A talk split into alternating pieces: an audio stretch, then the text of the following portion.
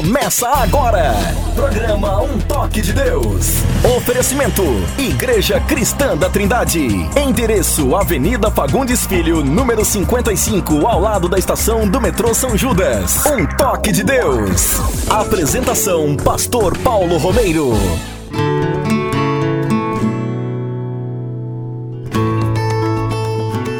Em nome de Jesus de Nazaré, o Filho de Deus e Deus o Filho, chegamos até vocês mais uma vez com o programa Um Toque de Deus.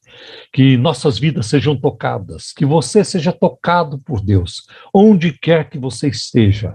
Que a palavra de Deus pregada hoje, anunciada neste programa, e que tudo mais que nós fizermos aqui, pela graça de Deus, e com o poder do Espírito Santo venha trazer um toque de renovação na sua vida, um toque de libertação, se for essa a, a, necessidade, que Deus venha tratar com você hoje em várias áreas da sua vida, na área da depressão, do estresse, é, na área é, da salvação, na área da cura divina. Aliás, a mensagem ela tem muito a ver é, com isso hoje, o cristão e a questão da enfermidade, da doença, é, como é que é essa dinâmica, né? Daqui a pouco vamos ouvir a palavra de Deus nesse sentido. E comigo hoje no programa, meu querido irmão, pastor Paulo, pastor André uh, Henrique, é, lá de Osasco, da nossa igreja lá em Osasco, e nós vamos neste momento ouvir seus cumprimentos. André, é sempre um prazer ter você aqui comigo. Pena que os demais pastores não tenham tido a oportunidade de estarem aqui. Ah, eu gostaria de ter todos, ou pelo menos fazer um, um revezamento é, com os demais também, para juntos fazermos o trabalho do Senhor. Mas a pandemia vai passar e essas coisas voltarão ao normal. Seus cumprimentos, irmãos, suas palavras iniciais. Tudo bem? Está feliz? Amém. Opa, sempre feliz, né, pastor? Bom dia, pastor. Bom dia a todos os nossos ouvintes. Uma alegria muito grande estarmos juntos aí para mais um programa. Eu acho que a alegria, a alegria de termos o Espírito Santo nas nossas vidas, não tem como, né, pastor, a gente ficar cabisbaixo, chateado, triste. Jesus é o motivo da nossa alegria. E é bom estarmos juntos. Eu quero mandar é, um abraço para toda a nossa igreja aqui em Osasco, Cosmópolis, Pirituba, Perus, aí na sede. É, uma família muito linda que nós temos, né, ECT, né, eu quero mandar um beijão para todos, um beijo especial para um pessoal aí, um casal muito querido aí da nossa sede, o irmão Daniel e a irmã Donira, casal muito precioso. De novo. É, eu sou, eu sou apaixonado por eles, pastor. É. Domingo eles estavam tão felizes. A filha deles eles são esteve, demais. A filha deles esteve no nosso culto também. Ela falou que eles ficaram muito felizes de mencioná-los aqui. Que bom. Eles ah, eu gosto demais deles. Sempre, sempre, quando eu falho em ligar para eles, eles me ligam. Olha só ah. que coisa. Ó, é, é, um, é um carinho. É uma gracinha. E eles, ah, é um Não, casal bonito, né? Casal bonito. Não, são chiques, são os fofos. É. São os fofos André, né? eu também faz tem um casal que frequenta a nossa igreja. Eu tenho esse casal no meu coração.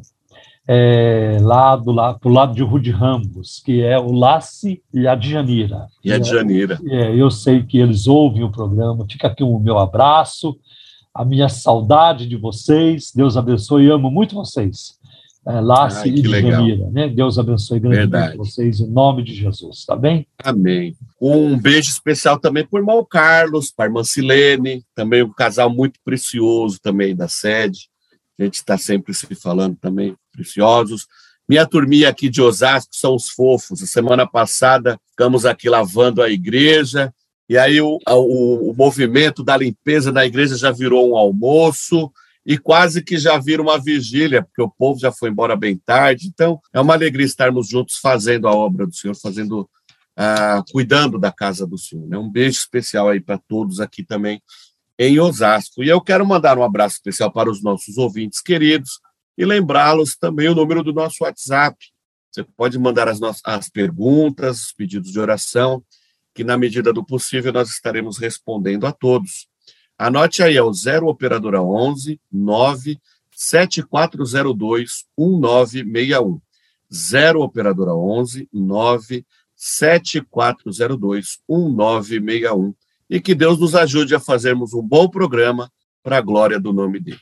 Amém. Glória a Deus. É, hoje no programa devemos orar por algumas questões. Eu convido vocês que são crentes em Jesus, que amam o Senhor e a sua palavra, que foram transformados pelo Senhor, foram salvos pela obra de Cristo, né? É, feita por nós na cruz, a, a, o seu sangue que nos purifica de todo pecado, sua morte de cruz, né? a morte vicária, isso é substitutiva, morreu no nosso lugar para que nós, nos livrar da pena do pecado, da condenação do pecado e nos dar a vida eterna. Então eu, eu convido vocês é, e peço a vocês que oremos por algumas questões, né? E no final do programa nós vamos orar. Oremos pela situação de Petrópolis, as muitas famílias enlutadas. É muito angustiante você não ver o seu ente querido do lado e desaparecido e com uma expectativa muito ruim, horrível. Ah, eu não conheço esse sentimento, pela misericórdia de Deus. Então fica aqui a minha solidariedade, a nossa solidariedade. É, temos orado e vamos continuar orando pelas famílias enlutadas, por aqueles que estão aguardando informações. É uma angústia muito profunda que eu não tenho como mensurar isso, não tem como medir é, é, essa dor, essa, essa emoção. Né? É uma emoção ruim, mas não, não, passa, não deixa de ser uma emoção também. Também é, devemos orar pela situação entre a Rússia e a Ucrânia, e que envolve é, diferentes é, nações do mundo, né? a União Europeia, agora a Rússia, é, também tentando fazer alguma ligação com a China. É, eu estava me lembrando hoje de um livro é, lá da década de 70, se não me engano, né? 70, ah, acho que na década de 80 também ele circulava um livro do Billy Graham. É, o título era O Mundo em Chamas mundo em chamas. Então, era uma época também de bastante desconforto, politicamente falando. Tudo isso, o livro, refletia a situação do mundo naquela época. Né? Se pensarmos, por exemplo, na década de 60, André, eu acho que você não era nascido. Década de 60? Não, não. sou de 74. Ah, não, não era, não. Nossa, novinho, novinho, muito novinho, cara. É muito novo. Não tem nem idade para participar do programa de rádio. Eu não sabia, eu não sabia. Mas, André, ah, então a década de 60, por exemplo, foi uma década de muita efervescência, né? Então, grandes acontecimentos que marcaram o mundo, marcaram o Brasil também. Né? Então, nós vemos, por exemplo, na década de 60, a Guerra do Vietnã, né? o sucesso dos Beatles, né? o conjunto musical lá de Liverpool, é, na, na, Inglaterra. Ah, também a gente vai ver um surgimento né? é, muito grande de seitas, uma invasão do Oriente ao Ocidente. Né? Os Beatles foram lá ah, na Índia e conheceram um guru, né? o Maharesh, Mahesh Yogi, e esse guru, através do, dos Beatles, ele adquiriu uma fama muito grande, uma fama Sim. enorme, e ele então mudou-se para os Estados Unidos e tornou-se um guru riquíssimo. Né? E outro depois, um outro guru também da Índia, que fez muito sucesso na América do Norte, foi o Rajneesh que se instalou na cidade de Antelope, ou traduzido para o português, Antílope, no estado do Oregon, do Oregon. E e também um guru muito controvertido. Né? Então foi quando o Ocidente começou a se render ao Oriente. Foi na década de, a partir da década de 60. Né? Aí começa a abraçar meditação transcendental, é, todos os tipos de yoga, né? a cultura zen, punhado de coisa. Né? E aí nós vamos ver também a, aqui no Brasil é uma época também de muita turbulência, né? quando é, começa o governo, uh, o regime militar, tem também a bossa nova, grandes sucessos, cantores fazendo muito sucesso, né? Então é nessa época. Então é uma época de muita efervescência, muita coisa acontecendo, né? Então, mundo em chamas. E hoje nós estamos vivendo um momento delicado. E a nossa oração é que haja uma solução pacífica, sem recorrer às armas, porque a guerra é, uma, é algo cruel demais, cruel demais. Então vamos orar por essa situação. Também quero assim mencionar aqui mais uma grande necessidade é, ou mais duas, que é a questão da pandemia, para que ela nos deixe de uma vez, a gente ficar livre desse coronavírus e suas variações, e também pelas eleições no Brasil. Nós precisamos tomar muito cuidado né, com este ano eleitoral no Brasil, e eu não tomo partido político, não quero expressar não vou expressar minha preferência partidária, porque isso não é, não é certo para um pastor, né, para um pastor. Porque todo pastor que ele, ele demonstra, ele, ele mostra a sua preferência partidária, ele quebra a cara. Porque nós somos chamados para pregar o evangelho a toda criatura, toda criatura. É lamentável vermos hoje pessoas de um, de um lado é, querendo que o outro lado vá para o inferno, né? que, que, que, que, se dê mal e assim por diante. É muito ruim aqueles que apoiam o Bolsonaro, né? querendo ver a, a desgraça é, daquele do, do outro lado ou da esquerda. Né? E eu tenho dito aqui, eu vou repetir uma frase, ela não é minha, eu a encontrei no livro do, do Timothy Keller, se não me engano, Justiça Generosa, esse é o título do livro, mas eu, eu, creio que essa frase não é dele, acho que é de Francis Schaeffer, né, um grande apologista é, que funda, fundou, um, né, é, mudou, mudou um, ele fundou um ministério de apologética chamado La Abre, na Suíça, né, na Suíça, e é, é dele essa frase a igreja não tem compromisso com a esquerda, porque a esquerda é corrupta. E a igreja não tem compromisso com a direita, porque a direita também é corrupta. O compromisso da igreja é com a palavra de Deus. Esse é o nosso Aleluia. compromisso. E é isso que eu assumo. É claro que eu jamais apoiarei e não votarei. E essa orientação eu passo de púlpito para a igreja. Um cristão não pode votar. Um cristão não deve votar. Não pode votar. Eu diria não pode votar num candidato que tem projetos que são contrários aos valores do reino de Deus. Como é que um cristão vai votar em candidato que afronta a palavra?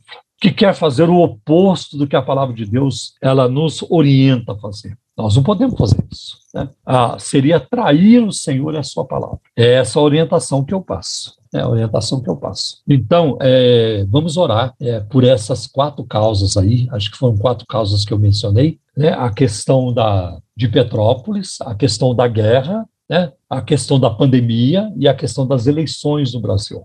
É. E é claro que eh, não jamais eu votarei num candidato que vai ser contra a palavra de Deus, contra os valores do reino de Deus. De maneira alguma.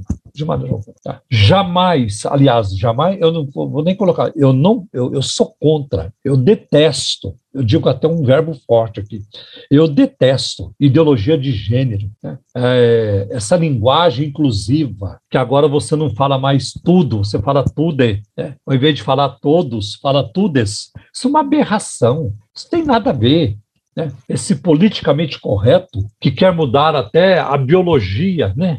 a anatomia do ser humano, né? ou dizer é, que homem não é homem, que mulher não é mulher. Ah, faça meu favor, né? faça meu favor. Me poupe, como diz o, a, a expressão, né, André? Me poupe. Né? Sim. Então vamos orar nesse sentido. Né? É, jamais a, a, votarei num, num, num candidato que apoia aborto, que apoia o casamento homossexual, porque a palavra de Deus condena condena, não tem como mudar. Né? Ah, existe emenda à Constituição, isso pode, pode existir, mas emenda à Bíblia? Não, impossível. A palavra de Deus é eterna. Não dá, é isso. É, ela é eterna, né? Ela é eterna e é imutável. É imutável. Então fica aqui o nosso, a nossa, fica aqui as nossas palavras iniciais e o nosso, os nossos pedidos de oração daqui para vocês. Programa Um Toque de Deus. Um Toque de Deus. O alvo principal do nosso programa é sempre de apresentar a Jesus Cristo como único Senhor e Salvador. E durante o programa, se você tiver uma pergunta sobre religiões, crenças, ocultismo, esoterismo, questões ligadas à fé, à história das religiões, crenças, crendices, a vida cristã, ética bíblica, ética cristã, é, entre em contato conosco e, na medida do possível, responderemos suas perguntas, tá bem? Ou também para enviar o seu pedido de oração. Nós oraremos por você. Tá bem? Que Deus abençoe. Então vamos, neste momento, ouvir a palavra de Deus e que ela sirva de norte, de crescimento, de edificação, de consolação para os nossos, nossos corações, em nome de Jesus. No programa Um Toque de Deus, Momento da Palavra. Vamos abrir, por favor, para a nossa reflexão hoje o Salmo 41. Salmo 41. Acho que não é difícil achar o Salmo 41, dá para achar rapidinho, né? Dá para achar rapidamente. Então vamos ler. Como é feliz aquele que se interessa pelo pobre. O Senhor o livra em tempos de adversidade. O Senhor o protegerá e preservará sua vida. Ele o fará feliz na terra e não entregará ao desejo dos seus inimigos. O Senhor o susterá em seu leito de enfermidade e da doença o restaurará. Eu disse: Misericórdia, Senhor, cura-me, pois pequei contra ti. Os meus inimigos dizem maldosamente a meu respeito: quando ele vai morrer? Quando vai desaparecer o seu nome? Sempre que alguém vem visitar-me, fala com falsidade, enche o coração de calúnias e depois sai espalhando-as. Todos que me odeiam juntam-se e cochicham contra mim, imaginando que o pior me acontecerá. Uma praga terrível derrubou, está de cama e jamais se levantará. Até o meu melhor amigo, em que eu confiava e que partilhava do meu pão, voltou-se contra mim. Mas tu, Senhor, tem misericórdia de mim. Levanta-me para que eu lhes retribua. Sei que me queres bem, pois o meu inimigo não triunfa sobre mim. Por causa da minha integridade, me sustens e me pões na tua presença para sempre. Louvado seja o Senhor, o Deus de Israel, de eternidade a eternidade. Amém e amém. Queridos, este salmo é do tempo da revolta de Absalão, filho de Davi, do rei Davi. Absalão armou um esquema para tomar o poder do seu pai, para tirar o pai do trono e sentar-se no trono de Israel. A enfermidade de Davi impediu de governar a nação como ele desejava. E a gente vai encontrar isso em 2 Samuel capítulo 15, versículo de 1 a 6. Então Absalão aproveitou-se disso para a se promover como rei, para tomar o reino. O amigo íntimo do versículo 9 ah, os comentaristas têm um consenso de que se trata de Aitofel, que era conselheiro de Davi. A gente encontra isso em 2 Samuel capítulo 16, versículos 15, nos versículos seguintes. É muito interessante que na última ceia com os discípulos, Jesus cita o versículo 9 do Salmo 41 no cenáculo, referindo-se a Judas Iscariotes. Isso está lá em João capítulo 13 e o versículo 18. De modo que esse salmo apresenta características messiânicas, tem a ver também com o Messias. Né? Quando nos encontramos em dificuldade, este salmo pode nos ajudar. E outra coisa que vamos observar aqui, que é enfermidade, como aparece nos versículos 8 e 10, e pecado, no versículo 4, enfermidade e pecado se juntam novamente para afligir Davi e colocá-lo em perigo enquanto seus inimigos conspiram contra ele e esperam e torcem pela sua morte. No versículo 1, é, aparece o termo feliz aquele que atende o necessitado. Ou outra versão vai dizer bem-aventurado aquele que atende o pobre. É, é muito interessante que o termo feliz ou bem-aventurado nunca é aplicado para Deus. Nem pode. Você não pode dizer feliz o, oh, feliz o Deus que faz isso ou aquilo. Né? Ou Deus é feliz por causa disso. Deus não depende de nada para ser feliz. O bem-estar de Deus, ele é eterno e nunca sofreu qualquer modificação. Então Deus não precisa de dinheiro para ser feliz, Deus não precisa de anjo para ser feliz, Deus não precisa nem de nós para ser feliz, porque houve uma época que nem anjo existia e Deus sempre existiu feliz. Então, este termo feliz, né? feliz o homem, feliz a pessoa que se compadece do pobre, essa expressão feliz não se aplica para Deus, porque Deus não depende, nós dependemos. Feliz o crente que ora, feliz o crente que lê a Bíblia, né? Feliz o crente que ganha almas, e assim por diante.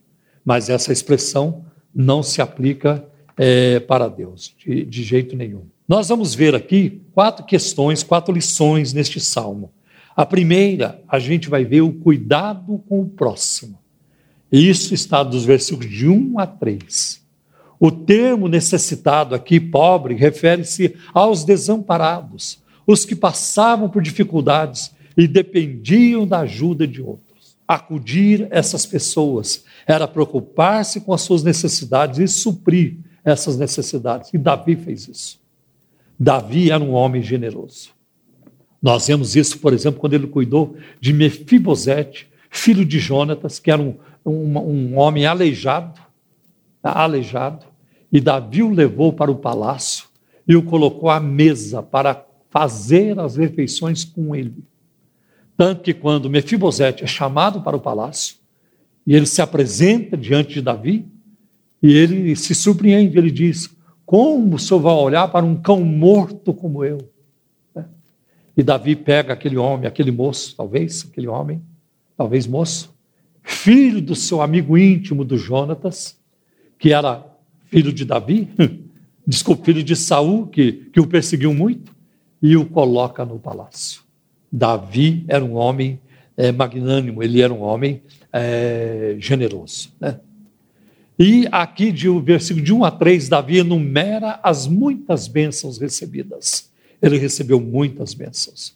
Por exemplo, no versículo 3, né, diz que o Senhor renova a cama daquele que é generoso, da doença o restaurará. A cama é um lugar muito bom. Todo mundo aqui gosta de cama. Ah, todo mundo. Depois do almoço, depois de uma feijoada, quando chega a hora de dormir, a cama é maravilhosa. Né? Mas ficar na cama não tem nada de bom. Estar na cama para descansar, tudo bem, mas ficar na cama não dá. Eu me lembro, quando eu tinha 17 anos, eu operei as amígdalas, né? lá no sul de Minas, lá na cidade de Itajubá. Ah, a operação foi durante o dia. E eu tive que passar uma noite no hospital. No dia seguinte, meu pai foi lá me buscar. Aquela foi a noite mais longa da minha vida. Parecia um século. Aquela noite não passava. Né? Uma noite só no hospital. E foi. Ah, hoje está mais fácil. Hoje tem, é, tem TV, tem um punhado de coisas, tem celular e tudo isso. Né? Mas aquela, aquela, aquela época não tinha nada. Não tinha nenhum rádio para você ouvir. Então era uma noite eterna que não passava nunca. Né? Então é, aqui o salmista diz que o Senhor ele renova a cama, né? E ele certamente ele, ele recebeu isso. Né? Ele foi visitado por Deus. Ele foi cuidado pelo Senhor, mesmo estando de cama. Tanto que ele, ele demonstra isso é, neste salmo. Versículo 4 ele diz: Eu disse, misericórdia, Senhor, cura-me, pois pequei contra ti. E aqui Davi faz uma confissão de pecado, uma prática esquecida de muitos hoje. Não vou esperar que os ímpios confessem pecados, mas dos crentes se espera. E os crentes esqueceram dessa prática. Por exemplo, quando, você, quando nós nos reunimos para celebrar a ceia do Senhor, você para um, um, momento, acho que nós temos que separar um momento desse na, na hora da ceia. Você separa um momento para vasculhar o coração. Está tudo bem?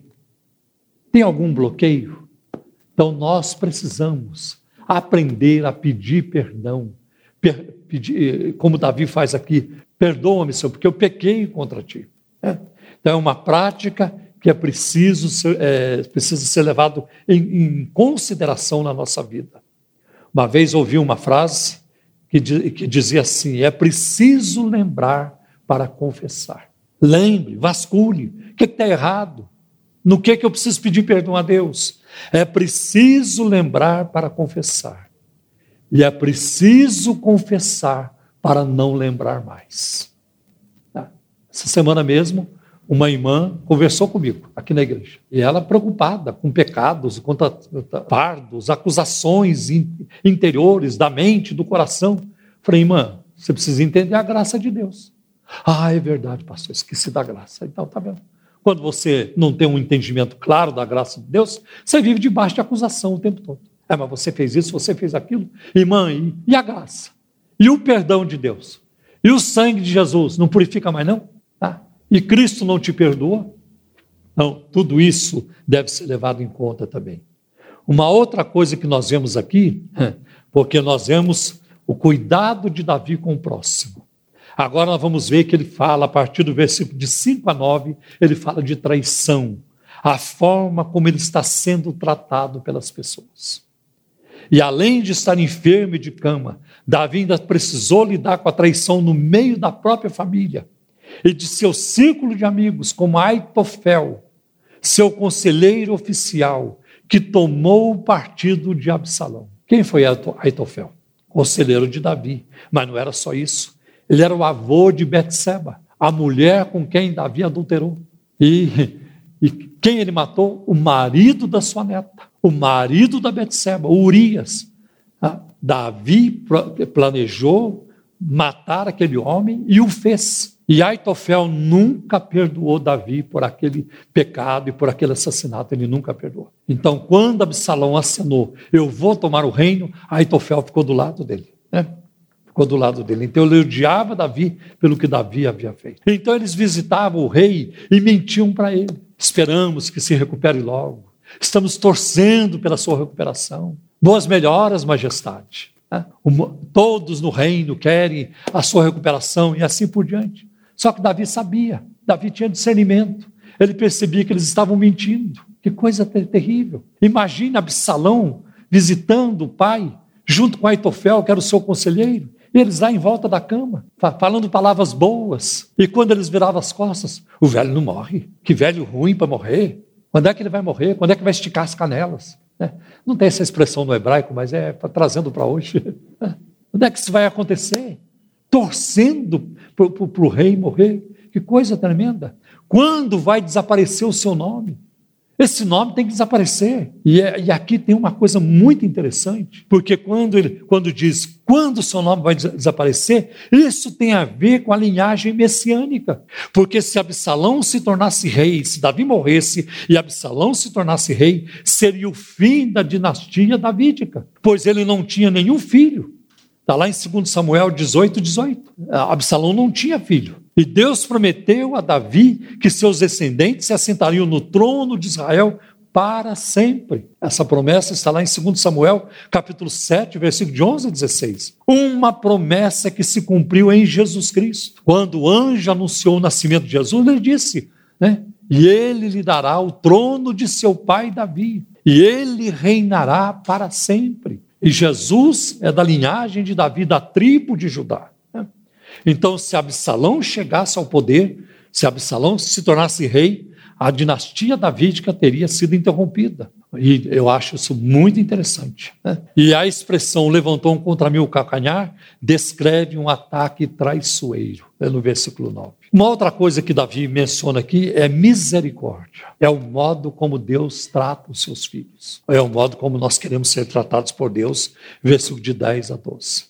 A palavra misericórdia vem do latim, é uma mistura de miser, significa miséria, com cordes, que é coração, é graça, é compaixão. É compaixão suscitada pela miséria do próximo. Significa voltar o coração para a miséria alheia. Quando Deus tem misericórdia de nós, Ele volta o seu coração para a nossa miséria. E a nossa miséria é grande, em termos de pecado, em termos de finitude, de vulnerabilidade.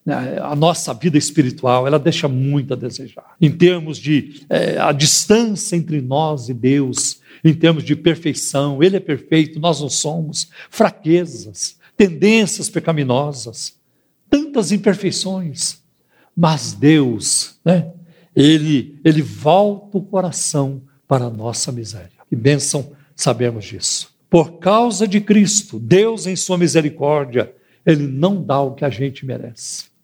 E por causa de Cristo, em Sua graça, Ele dá o que nós não merecemos a salvação em Cristo. E eu me lembro de Lamentações, capítulo 3, versículo de 22 a 23. As misericórdias do Senhor são a causa de não sermos consumidos ou destruídos, porque as suas misericórdias não têm fim. Isso é maravilhoso. Eu não conto com pouco da misericórdia de Deus. Eu nem conto com muito da misericórdia de Deus. Eu conto com uma misericórdia que não tem fim. Não tem como medir a misericórdia de Deus novas são cada manhã. E grande, aí o Lamentações se dirige, a, o escritor se dirige diretamente a Deus. Grande, como é grande a tua fidelidade. No versículo 4, a, a Davi começa a expressar um louvor, né? É, aí vem como nós tratamos a Deus. Versículo 13, quer dizer, versículo 13. Louvado seja o Senhor, o Deus de Israel, de eternidade a eternidade. Amém e amém. Olha, apesar de estar na cama, apesar de ver os seus as pessoas com conversas mentirosas, fazendo calúnias, Davi termina o salmo assim, versículo 13: Louvado seja o Senhor, o Deus de Israel, de eternidade a eternidade. Amém e amém. Em circunstâncias difíceis, né, numa situação terrível, de uma doença terrível que ele estava passando, mas o louvor estava presente. A doença, a dificuldade, as traições não conseguiram tirar o louvor dos lábios de Davi. Isso é muito importante. Então, louve. Quando as portas estiverem fechadas, louve. Quando você estiver triste, louve. Sacrifício de louvor. Quando você achar que não vai dar certo, louve. Quando você estiver com dificuldade, louve. Se pegar Covid, louve. Depois que for curado da Covid, louve também, mais ainda. É o tempo todo. É o tempo todo. É preciso manter o louvor. E mais um salmo de Davi, que eu acho muito interessante, apenas três versículos, que é o Salmo 103, versículo de 1 a 3. Bendiga ao Senhor a minha alma, bendiga ao Senhor todo o meu ser. Bendiga ao Senhor a minha alma, não esqueça de nenhuma de suas bênçãos.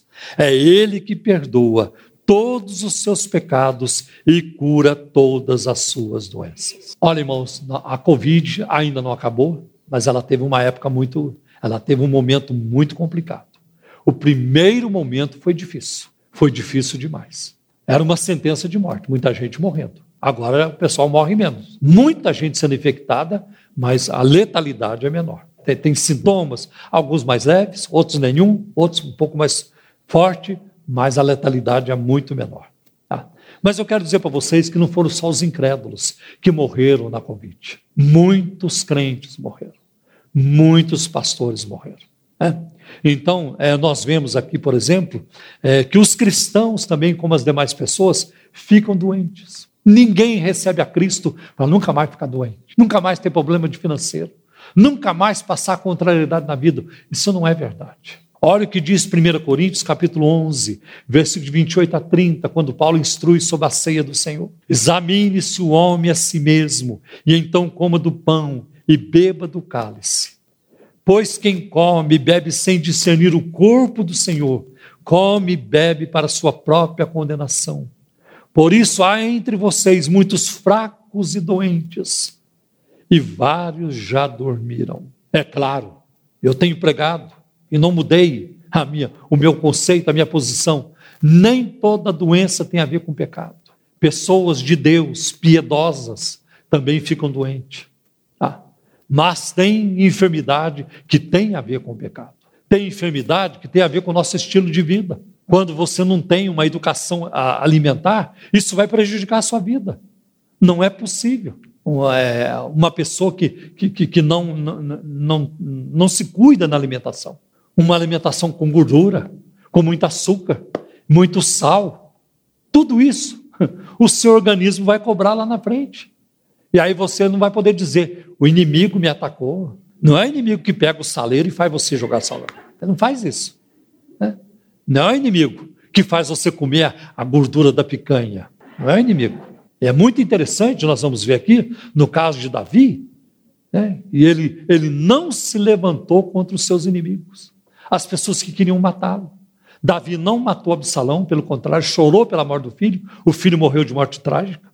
Aitofel, Davi não matou, ele se suicidou, ele se enforcou, porque ele, ele viu que Absalão não se tornaria rei e Davi continuaria no trono, e ele, decepcionado, ele se suicidou. Aitofel se enforcou. Não, não foi, não foi. Então ninguém pode dizer, é o inimigo que fez isso de maneira alguma. Mas as, as doenças, elas nos trazem algumas lições. Por exemplo, ela nos lembra da nossa finitude. Finitude. Todo domingo, eu vejo pessoas para lá e para cá. Uns vão para esportes, outros estão andando de bicicleta o tempo todo. E a maioria não quer saber de Deus. Deus, para eles, é algo muito pesado, é algo muito chato. Deus, para eles, é, é, é algo desagradável. Eles não têm, não querem saber, e eles então vão se ocupar da vida material. Pais que se levantam no domingo e programam para levar seus filhos no estádio, mas não vêm à igreja. É muito triste isso. E essas pessoas são vazias. Elas são vazias.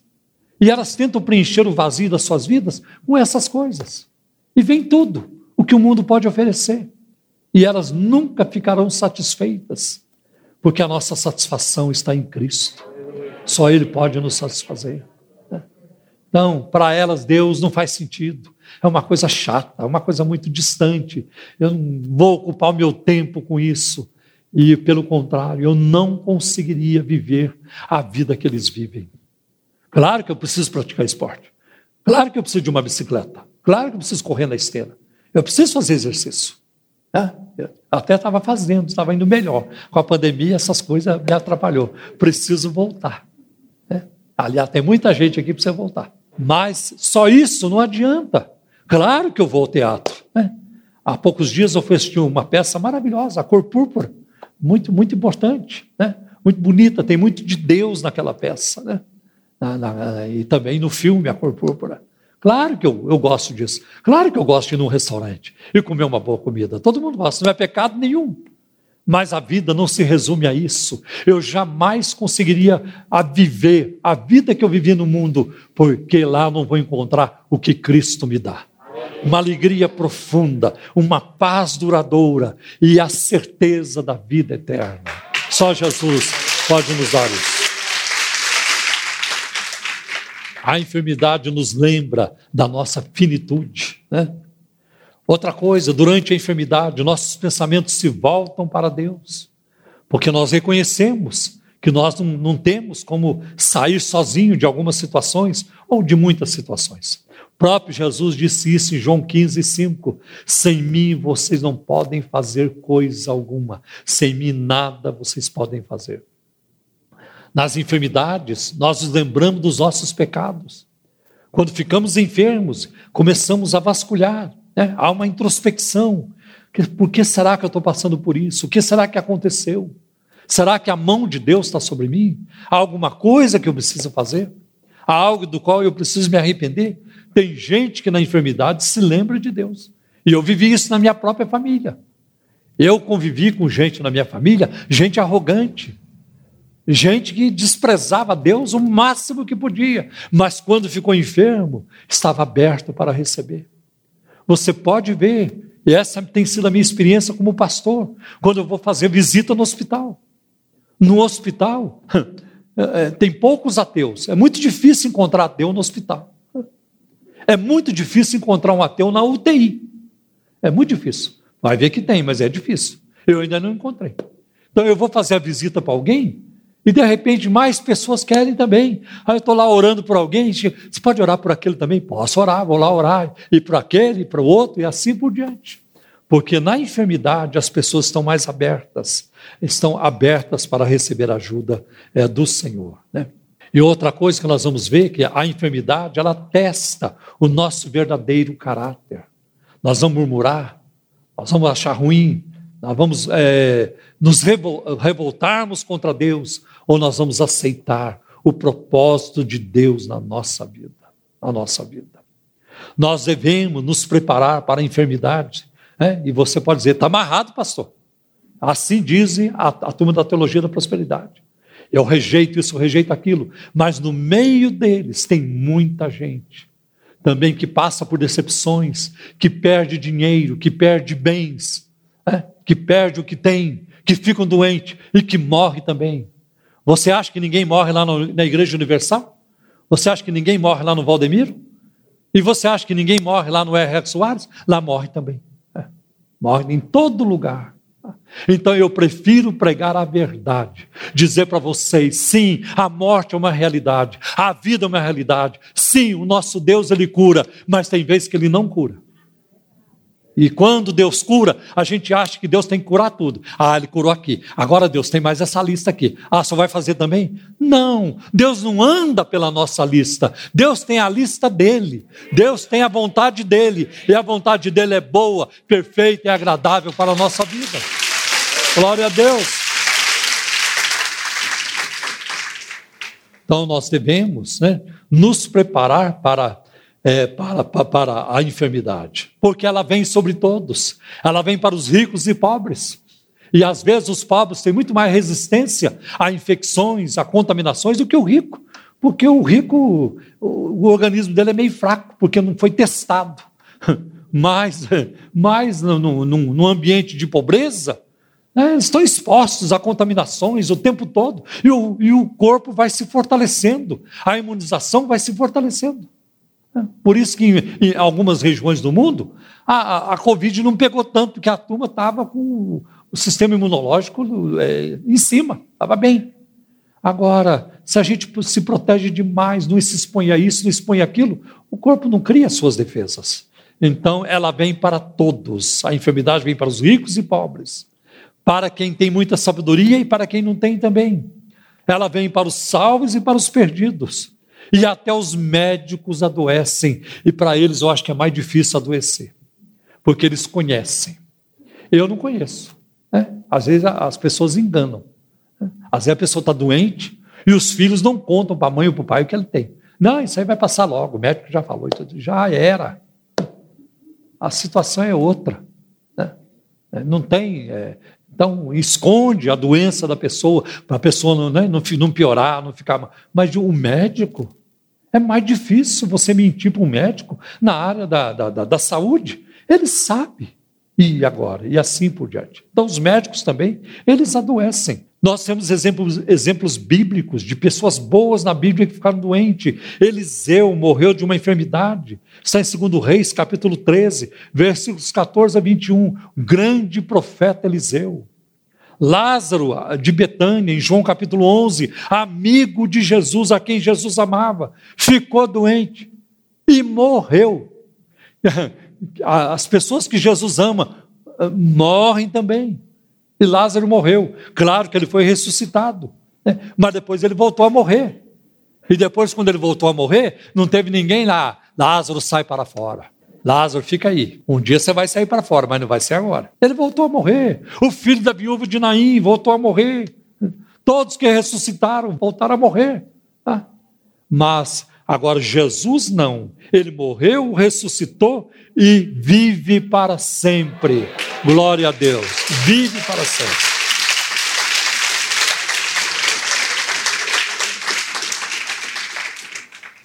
Veja o espinho na carne do apóstolo Paulo, grande apóstolo dos gentios. Em 2 Coríntios, capítulo 12, versículo 7, um, um mensageiro de Satanás colocou um espinho na minha carne para me atormentar. E ele conviveu com aquilo. Deus não o curou. E ele apresentou isso diante de Deus três vezes. Ah, e não tem nenhuma informação. Ah, Deus não atendeu Paulo porque ele estava em pecado. Deus não atendeu Paulo porque ele não ouviu direito. É, ele não orou direito. Deus não atendeu porque ele não orou com fé. Não tem nada disso. Ele orou. E a resposta de Deus veio: A minha graça te basta. A minha graça te basta.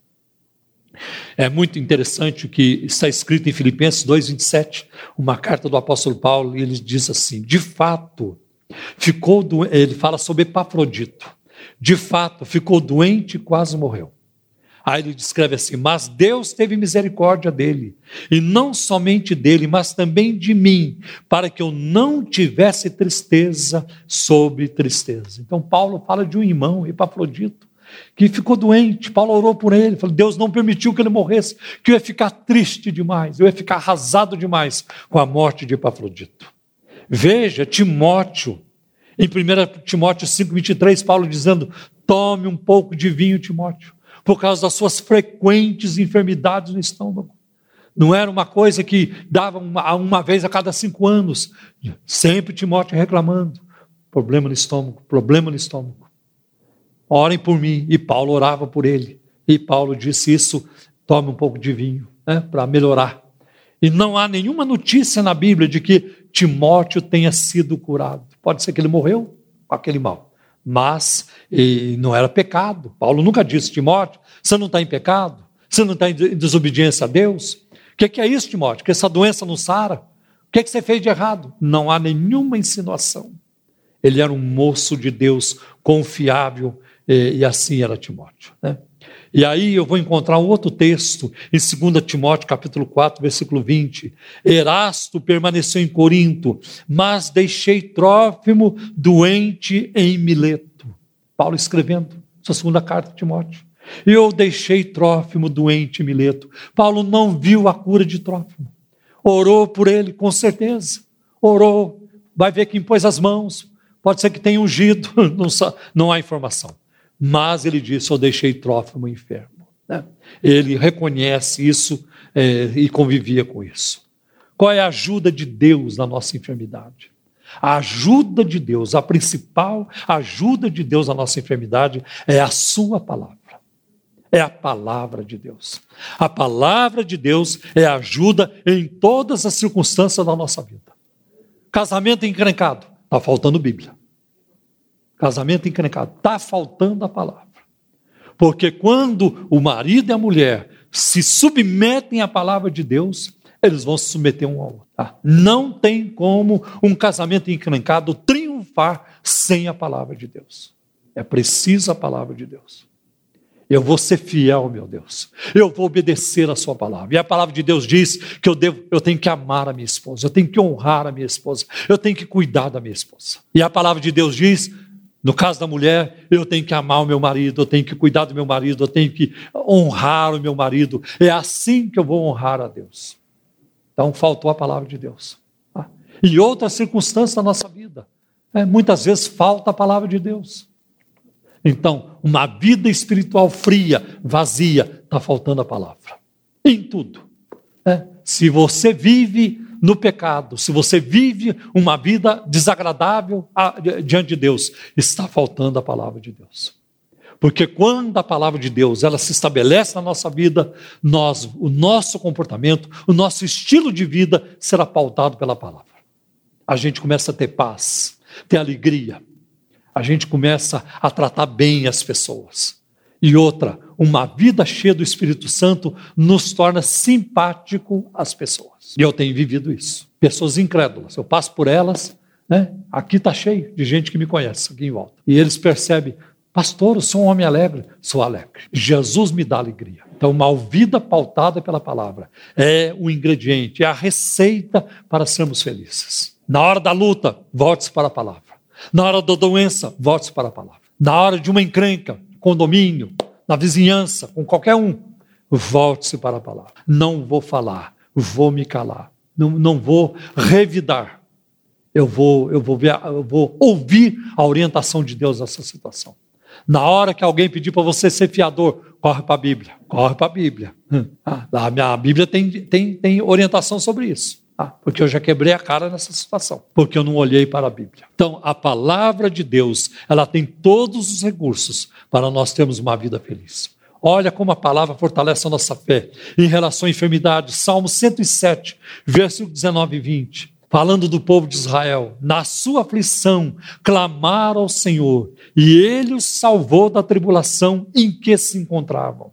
Ele enviou a sua palavra e os curou e os livrou da morte. Que coisa maravilhosa. Às vezes, irmãos, até para a gente comparecer diante de uma audiência, diante de um juiz, para tratar de uma negociação, para comprar um bem, vender um bem, é, até numa entrevista para emprego, a palavra de Deus dirige.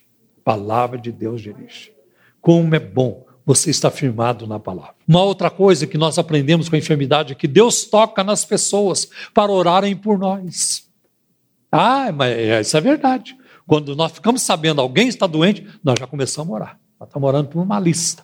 E o mês passado nós fizemos aqui, mês passado? Não, primeiro, esse mês. Primeiro sábado de fevereiro, nós fizemos aqui uma consagração das nove ao meio-dia em favor dos enfermos.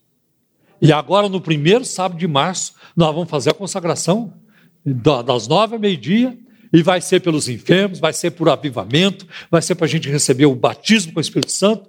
Nós precisamos, irmão. Nós precisamos. Eu preciso. Eu preciso muito mais. Como disse o pastor Almir há poucos dias, é, ouvi ele falando, que nós já estamos vendo fagulhas. Tem uma fagulha aqui, uma fagulha ali. O fogaréu ainda virá. Se nós buscarmos a Deus. Eu creio que Deus quer nos abençoar. Eu creio. Outra coisa, Deus cura A gente aprende na hora da enfermidade que Deus cura de forma direta e indireta. Deus pode agir sobrenaturalmente e desaparecer a doença daquela pessoa, seja por uma oração, seja por uma unção com óleo, seja com uma imposição de mãos, ou seja durante a pregação. É, é, Para mim, não é, é, bíblico. Enquanto alguém estiver pregando, uma pessoa recebe a cura, porque aqui diz: Ele enviou a sua palavra e os curou. Então, a, a palavra de Deus, ela não tem apenas poder para salvar, ela tem também poder para curar. É, é nós vemos isso. É, Jesus usava a palavra para curar também. Então, isso é muito importante. Então, Deus cura através da pregação. E Deus cura de forma indireta. Deus cura através dos médicos, através de um remédio. Né? Deus provê um bom tratamento. E isso é importante também. E uma outra coisa que na hora da doença, Deus pode prover boas companhias. Não como aquelas que Davi teve, mas Deus pode prover boas companhias, uma boa visita. É tão importante isso. E também, uma outra coisa importante na hora da enfermidade, é um tempo de descanso. Pensa na pessoa que socorre para lá e para cá, não tem tempo para nada, vive estressado, vive ansioso, não dorme direito, é só na correria. Aí o corpo dá uma brecada nele. Bom, já que você não quer parar, eu paro você. Eu vou parar você. E o, cor, o próprio corpo puxa o freio de mão. Aí você vai lá para a cama. É, mas ficou tanta coisa para fazer aqui e ali. Não vai fazer. Aí quem está mandando agora é o corpo. É. Porque as pessoas não respeitam o seu limite. Acho que dormindo três horas por noite tá, tá, está certo. Não está. Acho que comendo apressadamente, pega um sanduichinho aqui, come, não almoça e vai, e depois outro sanduichinho ali, um cafezinho. Isso não alimenta. O corpo vai cobrar. Aí você está lá. Agora está de cama, agora vai descansar. Agora é obrigado a descansar. Aí vai ler um bom livro, aí vai orar, aí vai receber uma visita de alguém que vai puxar a sua orelha, como eu já estou puxando um pouquinho aqui hoje, é, te querendo bem, né? te querendo bem, querendo o seu melhor. Né? Então, às vezes, então, isso acontece. Né? Isso acontece. Um tempo de descanso. E outra, existe uma outra dinâmica nessa questão da enfermidade na vida do cristão, é que tem enfermidade que é para a glória de Deus. Está amarrado, pastor? Não creio nisso, não. Onde você viu enfermidade glorificar a Deus? Mas é bíblico. Não é o que essa turma prega, eu sei, mas é o que a Bíblia ensina. Vamos, vamos à Bíblia? João capítulo 9, versículo 3. Né? Os discípulos perguntaram para Jesus sobre o homem de nascença: Quem pecou, Senhor? Ele ou seus pais para que ele nascesse cego? Em João 9, versículo 3, Jesus respondeu: Nem ele, nem seus pais pecaram, mas isto aconteceu para que a obra de Deus se manifestasse na vida dele. Nasceu cego e deve ter sido muito difícil, frustrante para os seus pais constatar que o bebê era cego. E aquele, aquela vida, aquele homem cresceu sem ver os seus pais, sem enxergar os seus pais. Deve ter sido muito complicado. Eles não sabiam, eles não tinham noção nenhuma, ninguém sabia, nem o próprio ceguinho sabia, mas Deus sabia. E olhava para ele e guardou aquele cego que mendigava. Aquele cego é, é precioso para mim. Aquele cego eu pus no mundo. Aquele cego vai me glorificar. Que coisa tremenda! Um dia eu vou me encontrar com esse cego e o nome do Senhor será glorificado. Que coisa tremenda! Até que eles se encontraram e Jesus o curou. E hoje nós estamos aqui. E aonde o Evangelho é pregado na face da terra, quando João capítulo 9 é pregado, mostrando o poder de Jesus, a graça de Jesus, o amor de Jesus, o que ele pode fazer, o nome do Senhor é glorificado. Glória a Deus. O nome de Jesus é glorificado. O nome de Jesus não foi glorificado só quando aquele cego foi curado. Continu, continuamente, ao longo da história, o nome do Senhor tem sido glorificado por causa da cura daquele homem. Veja em João capítulo 11, versículo de 1 a 5, quando Jesus fala, quando, quando João fala de Lázaro, voltando a Lázaro, e diz assim: Havia um homem chamado Lázaro. Ele era de Betânia, do povoado de Maria e de sua irmã Marta. E aconteceu que Lázaro ficou doente. Maria, sua irmã, era a mesma que derramara perfume sobre o Senhor e lhe enxugara os pés com os cabelos. Então as irmãs de Lázaro mandaram dizer a Jesus: Senhor, aquele a quem amas está doente. E ao ouvir isto, Jesus disse: Esta doença não acabará em morte. Essa doença não é para a morte, é para a glória de Deus, para que o Filho de Deus seja glorificado por meio dela. Jesus amava Marta, a irmã dela e Lázaro. Aqui diz Jesus amava os três, mas ele ficou doente. Então pare de reclamar. Se as coisas não derem certo, se fugir do seu controle, nunca vai fugir do controle de Deus. Se não derem certo na sua vida, é porque está dando certo do jeito que Deus planejou. E o que Deus planejou é mais importante. Então não reclame. Pode ser que alguma coisa aconteça, mas é para a glória de Deus. E se for para a glória de Deus, qualquer coisa serve, meus irmãos. Eu repito, para, se for para a glória de Deus, qualquer coisa serve. Qualquer coisa está bem. Porque a glória de Deus, ela é mais importante do que o conforto humano. É mais importante do que o nosso conforto, a glória de Deus com certeza é. Qual deve ser a nossa atitude? Devemos nos lembrar dos enfermos. Não podemos nos esquecer dele, orar por eles, visitar os enfermos nos hospitais, nos lares, aonde puder. Devemos valorizar a nossa saúde, como eu preguei aqui agora há pouco, como eu falei agora há pouco. E devemos nos preparar para a morte. A vida do crente deve ser uma constante preparação para a morte física. Não se esqueça disso. Não se esqueça disso. E outra coisa, Deus tem interesse em curar os seus filhos. Por isso nós devemos crer e orar pela cura. Eu não gosto daquela oração. Vai visitar um, alguém doente, chega lá, Senhor, se for da tua vontade, cura. E se não for, prepara e leva. Ah, faça-me um favor. Eu não quero que você venha orar por mim desse jeito, não. Não preciso da sua oração. Se for, se for nesse tom, eu não quero a sua oração. Eu quero que você vá orar por mim com fé. Eu sempre oro com fé. Eu oro com fé. Senhor, cura. Eu creio que Senhor tem poder para curar. E se Deus não curar, eu não perdi minha oração. Deus não deixou de ser Deus. Eu não deixei de ser crente, porque um dia Deus vai curar todo mundo na ressurreição. Ele cura todos. Uma vez eu fui visitar um, um enfermo no hospital, acho que foi na Guatemala. Eu fui auxiliar lá um, um obreiro. Aí ele chegou lá, veio com essa oração: Senhor, se for da tua vontade, cura-se. Se não for, prepara e leva. Eu falei: o quê? No que, que isso ajuda o enfermo? Tem que crer, orar crendo. Em tudo que nós fomos orar, orar crendo. Porque se a gente não crê, como é que vai receber? É. Se você vem diante de Deus esperando não receber nada, ele vai honrar a sua fé, você não vai receber nada mesmo. Vai ser desse jeito. E a Bíblia fala em 1 Coríntios 12, 10 sobre o dom, a operação de milagres, o dom de operar milagres. Nós temos um Deus que faz, nós temos um Deus de poder. A palavra de Deus não mudou, Deus não mudou, Deus não está fraco, Deus não se cansou de operar milagres, Ele ainda quer continuar atuando. E nós somos o povo de Deus, o povo do milagre, nós temos que ser o povo dos dons, o povo do poder de Deus. Deus chamou você e eu para isso. Então nós precisamos fazer isso. Né?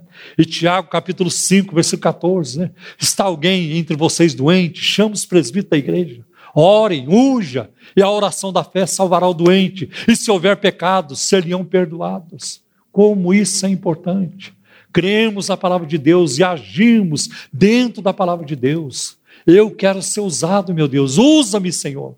Ah, em algum momento, de alguma forma, Deus vai te usar, mas você precisa desejar.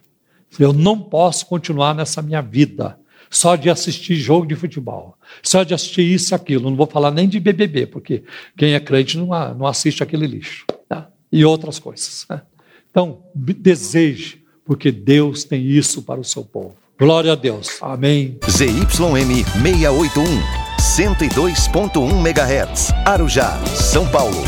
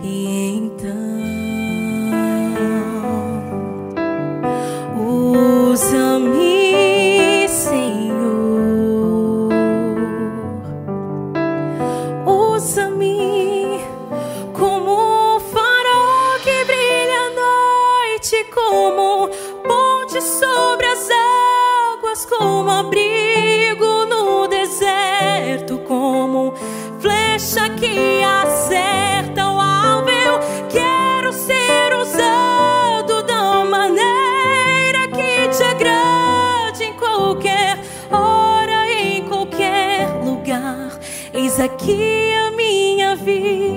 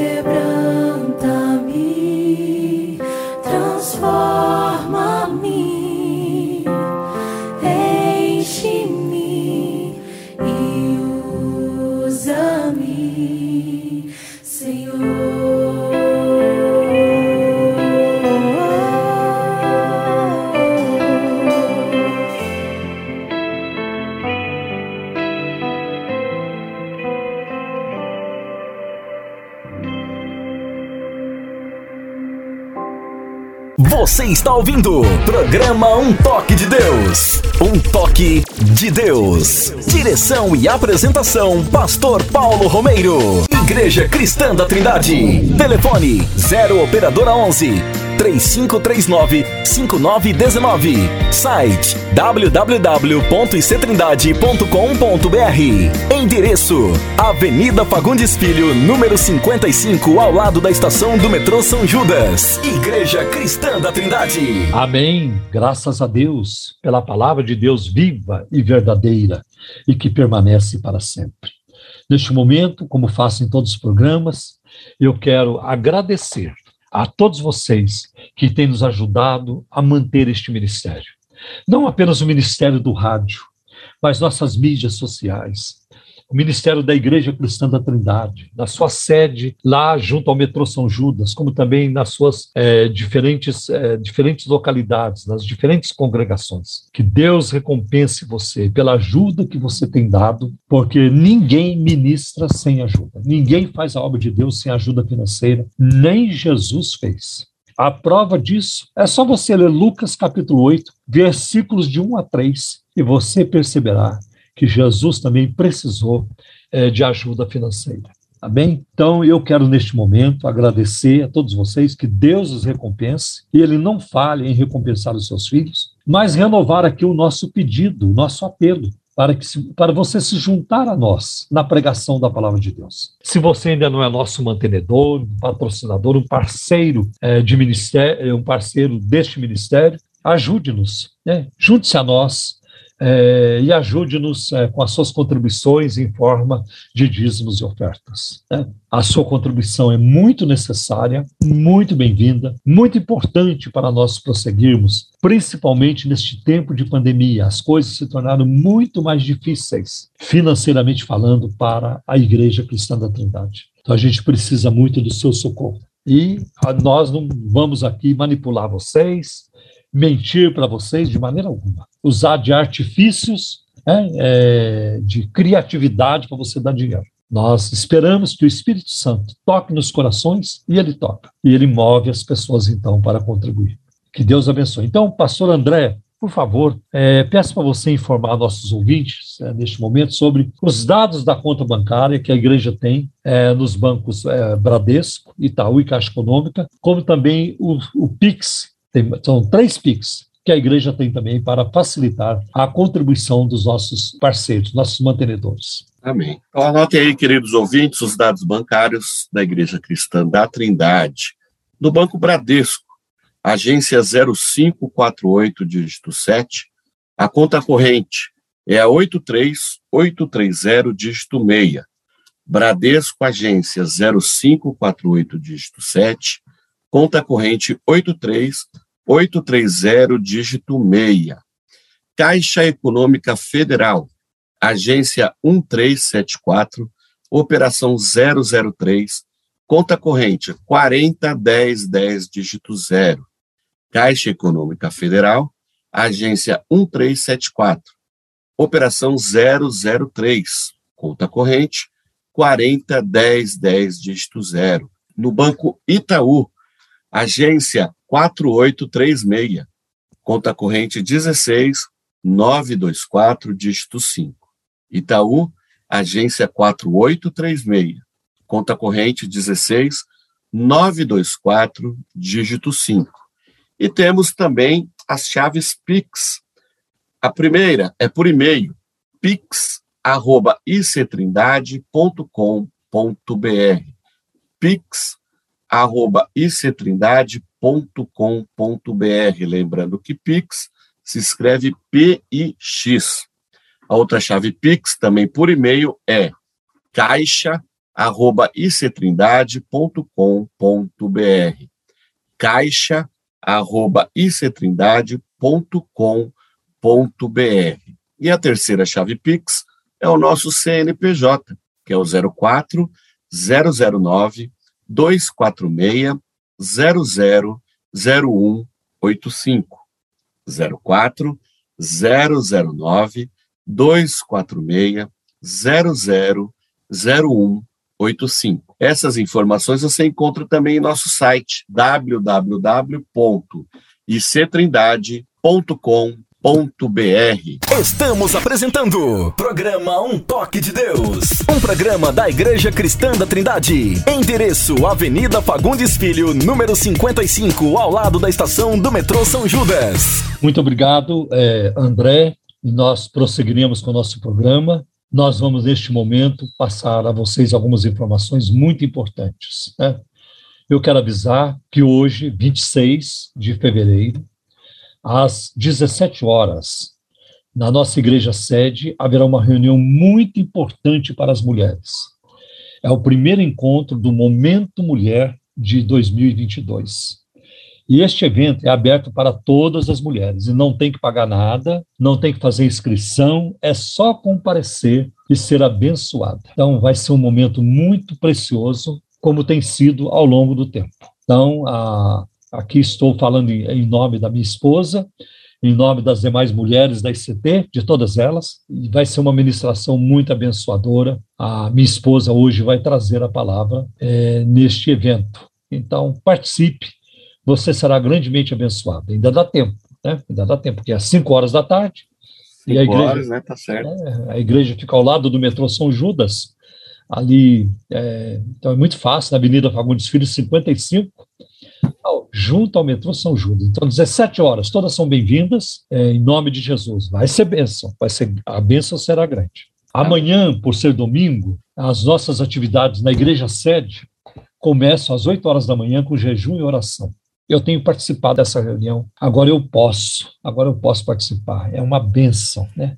É agora, maravilha, hein? Agora, André, eu posso participar de, de, de, tudo que eu quiser. De tudo, né? A, a nossa vigília também, né? Toda segunda, sexta-feira do mês, começa às nove horas da noite. É, que maravilha. Nossa, nossa oração, eu né, participo. Antes eu não podia por causa da é muito trabalho, então era um desgaste muito grande, mas agora eu estou de tempo integral na obra de Deus, cuidando do, da obra de Deus, é, é o que eu mais amo fazer. Né? Glória a Deus. É, glória a Deus. E, e, também tem uma atividade nova que eu coloquei, eu não falo aqui porque é só para quem passa lá mesmo em frente à igreja, mas toda quarta-feira eu ah, comecei uma atividade no ano passado, chamada A Oração do Meio-Dia. Eu abro a porta da igreja ao meio-dia e ela fica aberta da, da meio-dia uma hora. Você precisa ver que bênção que é é gente da Assembleia de Deus, é da Batista Presbiteriana, Adventista, Universal, é da de tudo quanto é igreja. Né? Tudo. E sem igreja também, é gente desviada, é gente que está tá mal, é gente com depressão, é gente é, perdida, né? É, que não tem Jesus. É uma maravilha. E essa turma entra, e eu vou orando, e a gente vai dando informações, e passa um boletim, uma mensagem, uma benção, né? uma benção. Entrou uma mulher lá é, querendo se suicidar, né? ministramos na vida dessa mulher, pegamos o telefone dela para continuarmos em contato com ela. É uma benção, né? Então, eu estou muito feliz com isso. Antes eu não podia fazer isso. Era um sonho que eu tinha de colocar essa oração toda quarta-feira ao meio-dia. Ao meio -dia. Espero que Deus nos dê graça para estender, estendermos para outros dias da semana, né? A outros dias da semana. Mas começamos assim, e aquilo que a gente começa, a Bíblia diz que quando a gente é fiel no pouco, Deus aumenta, Deus coloca sobre mais coisas. Né? Então vamos Amém, é fazendo com fidelidade. É uma benção. E todo domingo, às oito e meia da manhã, então nós temos a nossa escola bíblica dominical. E às dez horas é o nosso culto, primeiro culto dominical, e é transmitido online, ao vivo. Você pode acessar pelo Facebook da igreja ou pelo YouTube da igreja. Tá? E à tarde, a bênção se repete, à tarde e à noite, porque às 17 horas tem novamente a escola bíblica dominical. E às 18h30 o nosso segundo culto de louvor e adoração ao Senhor, pregação da palavra de Deus, oração. Venha adorar conosco, né? É, venha buscar a Deus. Vamos juntos buscar o Senhor, tá bem? Toda terça-feira, sete e meia da noite, reunião de oração. Toda quarta-feira, às 14 horas, a reunião das mulheres, chamada o Jardim de Oração. Toda quinta-feira, às sete e meia da noite, nós temos o culto do ensino, o culto da palavra, da oração e do louvor. Venha.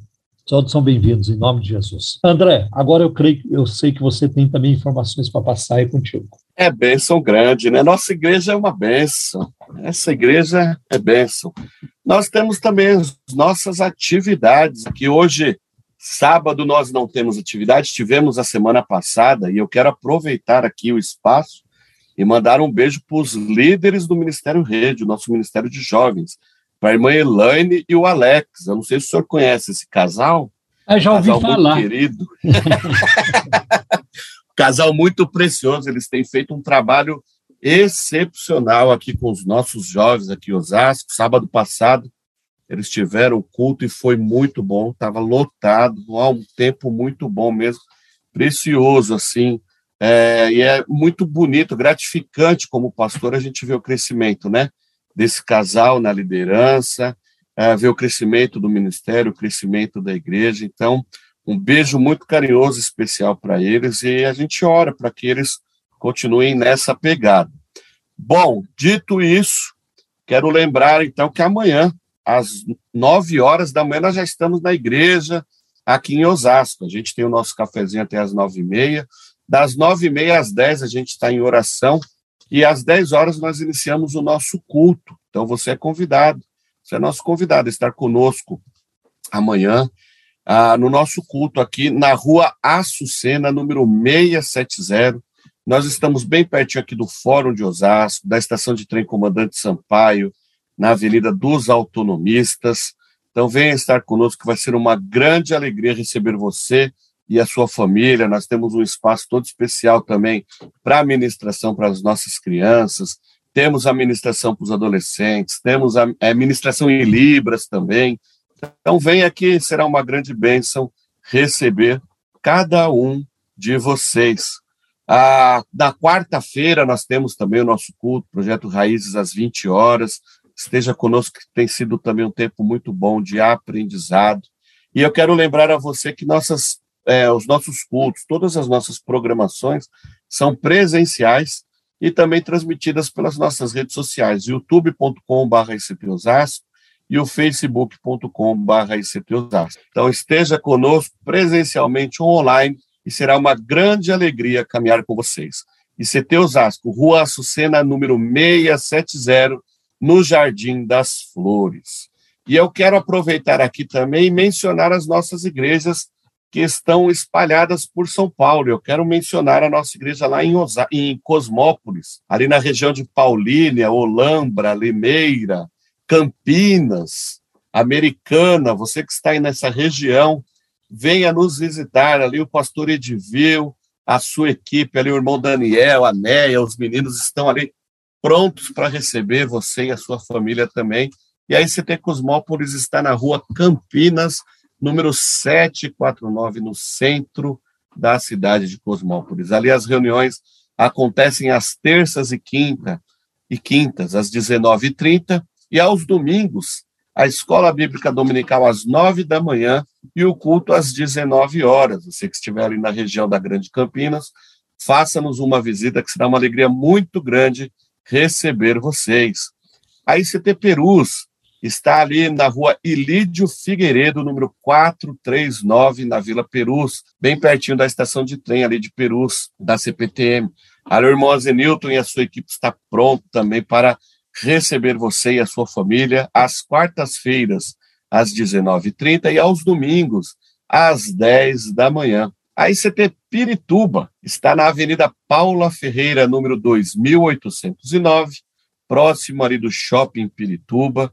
E ali a, a, a equipe pronta ali é do pastor Everaldo, a Priscila, o Marcos, a Janaína, o Kleber. Tem uma galera ali também sensacional, prontinho para receber você e a sua família. É Ali os cultos acontecem às quartas-feiras, às 19h30, e aos domingos, às 10 da manhã. Você que estiver na região ali, faça-nos uma visita, que será uma alegria muito grande receber você e a sua família. Lembrando que essas informações também você encontra no nosso site www.ictrindade.com.br Programa Um Toque de Deus. Um Toque de Deus. Ok, André, que bênção. É, passando essas informações aqui para os nossos ouvintes. Deus abençoe. E nós vamos agora para um segmento do programa muito interessante. Vamos tratar das perguntas, né? Vamos responder aí as perguntas dos nossos ouvintes. Agora, você pergunta e nós respondemos. Perguntas e respostas no programa Um Toque de Deus. Muito bem, pastor, temos muitas perguntas. É, semana passada nós ficamos devendo, inclusive, algumas, né, da irmã Lúcia. É, eu lembro do irmão João, se eu não me engano, lá de Tapsirica também, do seu José. E hoje, se Deus quiser, a gente consegue responder bastante perguntas aí, porque são muitas. Sim. Lembrando aos nossos ouvintes, você pode continuar nos mandando durante o programa e após o programa também pelo nosso WhatsApp, que aí a gente vai se organizando aqui para responder nos próximos programas também. 0 Operadora 11 97402 1961. 0 Operadora 11 97402 1961. Pastor Paulo, um comentário rápido aqui da irmã Lúcia de São Mateus ela é nosso ouvinte. A semana passada, o senhor comentou, o senhor fez um breve comentário sobre a mãe de John e Carlos Wesley. Né? O senhor comentou ah, sobre a Susana Wesley, se eu não me engano, na sua mensagem. E aí ela, pensando, quando o senhor comentou que ela orava né, com o véu na cabeça, é, com o avental na cabeça, né, que era um, um sinal que ela tinha com os filhos, né, com a família, quando ela estava com o avental na cabeça, ninguém atrapalhasse ela, porque era um tempo de oração que ela tinha. Então a irmã Lúcia pergunta o seguinte: será que é por causa disso, por causa da história de Susana Wesley, que orava com o avental na cabeça, que hoje as mulheres na congregação que estão no Brasil usam o véu? Não, eu não creio que tenha qualquer ligação. Eu não creio.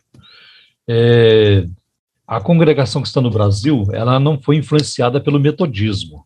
Se ela sofreu alguma influência, foi mais do presbiterianismo, né? Sim. Então tem algumas é, tem algumas questões ali, algumas posições que refletem mais o presbiterianismo do que o metodismo, né?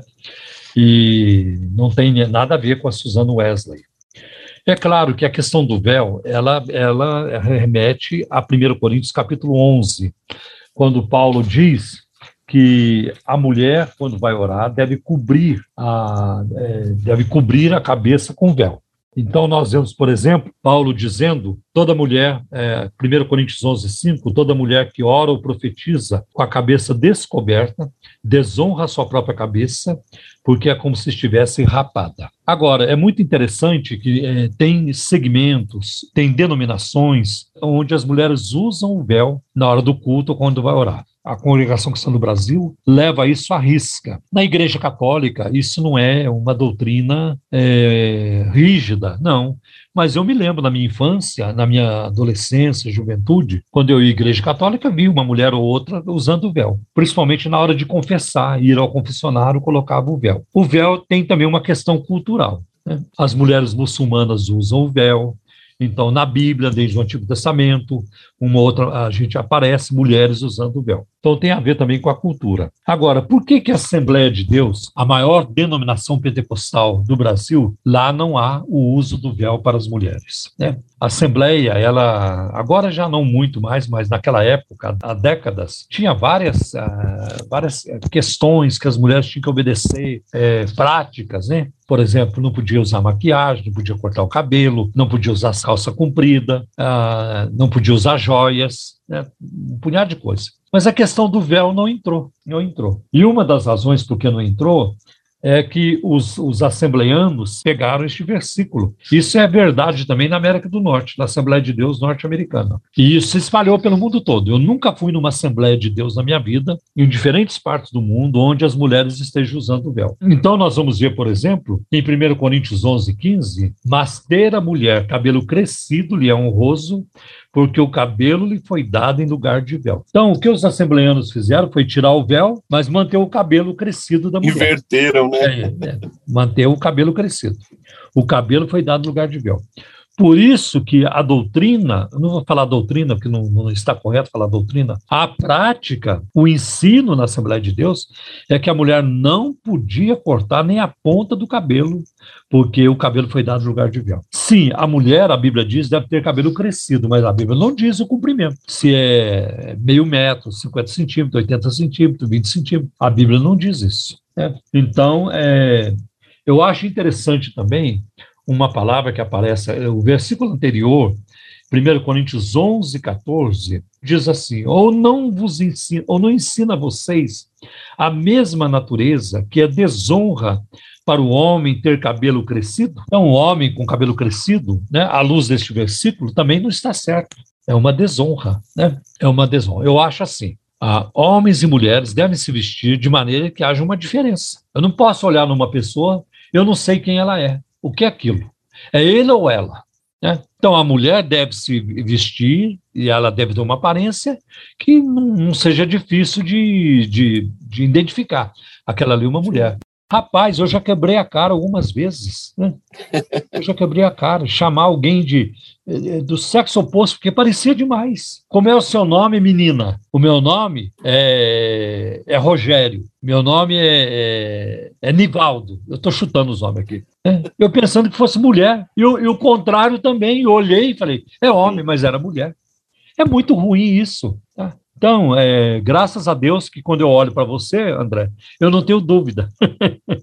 Aleluia, graças a Deus. E você, quando me vê, também não tem dúvida. Verdade, sim. Dúvida. Então, isso é muito importante, né? A, essa diferença que ela existe anatomicamente, ela existe, é, ela existe a, biologicamente, né? A, a diferença entre homem e mulher Está na genética. Não tem como você dizer não é a mesma coisa, não vai ser. Não tem como anatomicamente provar isso, nem geneticamente provar isso. Né? E eu não falo com autoridade médica e não sou um geneticista, mas isso aí é o basicão. isso aí é o basicão, não é? Verdade, o básico. Agora, agora olha que interessante não ensina vocês a mesma natureza, a mesma natureza, que é desonra para o homem ter cabelo crescido? André, se você chegar numa igreja, né, no domingo, a igreja está cheia, se você perguntar quantos carecas tem, tem aqui nessa igreja, se eu estiver presente, eu vou ter que levantar a mão. Olha o meu estado. Né? Eu, sou, eu, sou, eu, sou, eu sou calvo, eu sou careca.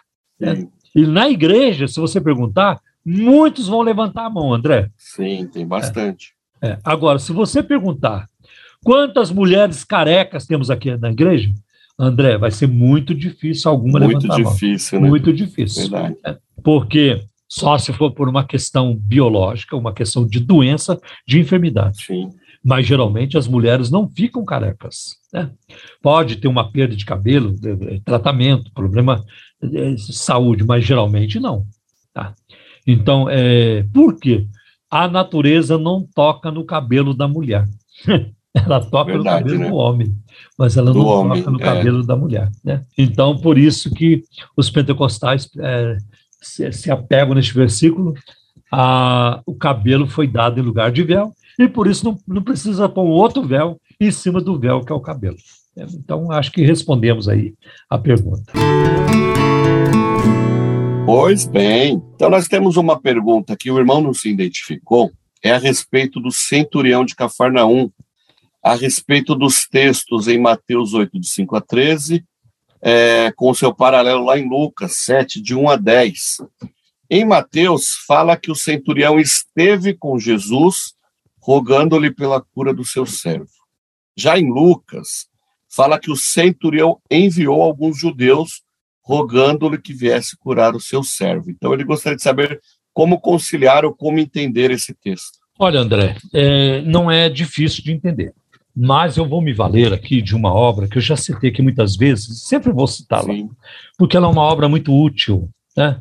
Por exemplo, se você quiser informações sobre seitas, religiões, recomendo o dicionário de religiões, seitas, ocultismo da editora Vida. E eu, eu, participei na produção dessa obra. É muito bom. É uma tradução, tradução dos Estados Unidos. Um dos autores é o George Metter, um pastor é, luterano, muito meu amigo. Esse homem foi uma bênção na minha vida, foi uma grande bênção na minha vida.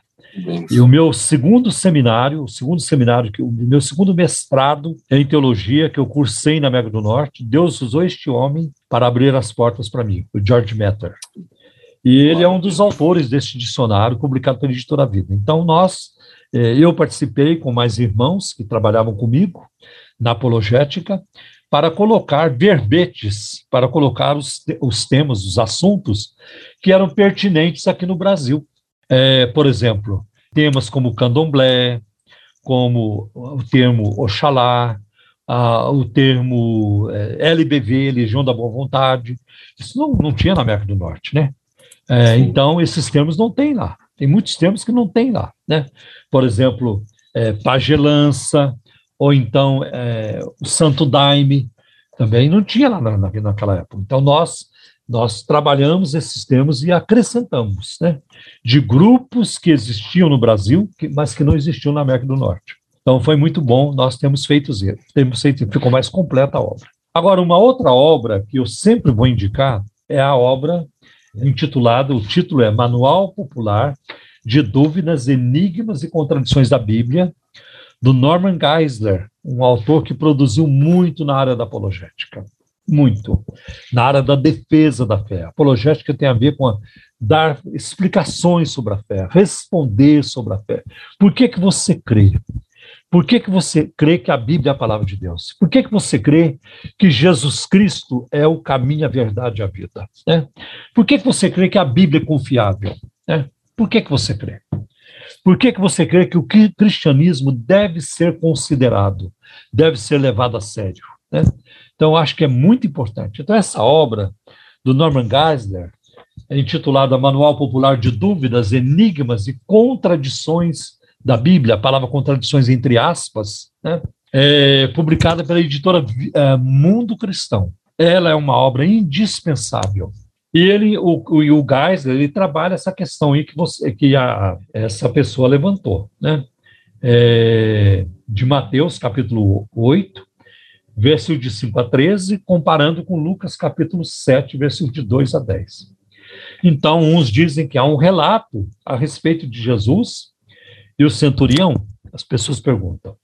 Porque Mateus parece apresentar o centurião, né, é, informar que o centurião é, como aquele que foi buscar a ajuda de Jesus. Mateus 8 e 5.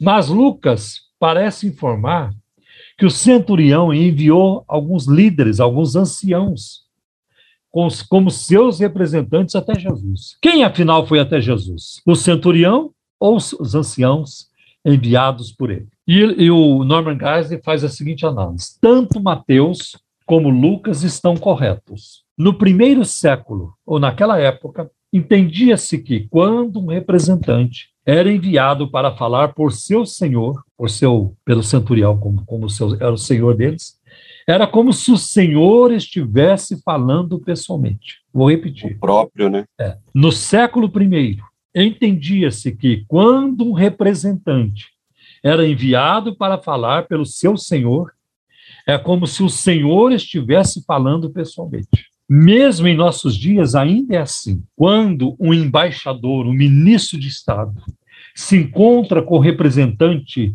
é, representante de outros países ou com representante de um outro país, ele vai em nome do presidente do seu país. Em outras palavras, o que o ministro diz é como se tivesse sido dito pelo presidente. Portanto, Mateus afirma que um centurião foi implorar em favor do seu servo enfermo, quando de fato ele enviou outros em seu nome. Assim, quando Mateus declara que o centurião está, estava falando, isso era verdade, muito embora ele estivesse falando por intermédio de seus representantes oficiais, como Lucas esclarece. Tá bem? Então, essa é a resposta. Maravilha. Eu fico aqui pensando, pastor, Pedro que fala que somos embaixadores de Cristo. Sim. Verdade, a nossa é. Agora, André, como representantes de Cristo. Muito importante isso que você acabou de falar, André. A nossa responsabilidade é muito importante. Sim. Eu não creio que alguém se torne embaixador de Cristo para ficar vendendo bênçãos. Sim, com certeza. Para ficar vendendo bugigangas, né?